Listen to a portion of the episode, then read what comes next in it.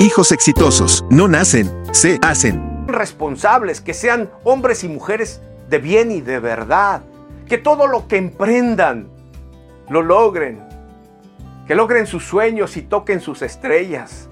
Que tengan principios y valores. Que sean ejemplo a otros. Que inspiren a otros. Número uno. El primero es que si tú y yo somos los entrenadores, tenemos que estar para entrenarlos. Porque si no, ¿qué caso tiene? Ningún atleta entrena sin su entrenador.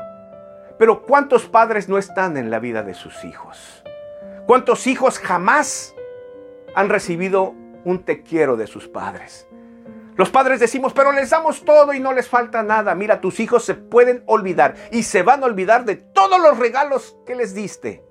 Pero jamás se van a olvidar del cumpleaños en el que no estuviste.